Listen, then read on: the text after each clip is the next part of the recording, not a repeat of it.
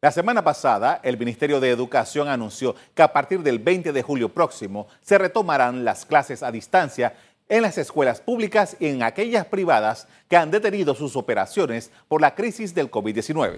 Esta fase, según las autoridades, esta reapertura será a distancia, incluyendo la radio y la televisión. También anunciaron la creación de una plataforma virtual llamada Esther, que en su primera fase formará como tutores virtuales a más de 3.000 maestros. Igualmente informaron que hasta el momento hay 621 centros educativos, tanto públicos como privados, que mantienen las clases por medio de plataformas tecnológicas. Al respecto, sostuvieron que esas escuelas seguirán en su trabajo virtual a través de sus plataformas habilitadas para este fin. Por su parte, representantes de gremios educativos y de padres de familia le reclaman a las autoridades de educación información detallada acerca de la aplicación de estos métodos de enseñanza y estudio.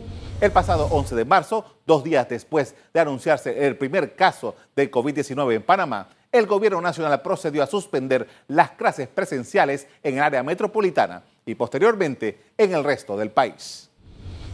ECO te invita a revivir este contenido entrando al canal 1 de VOD de Cableonda.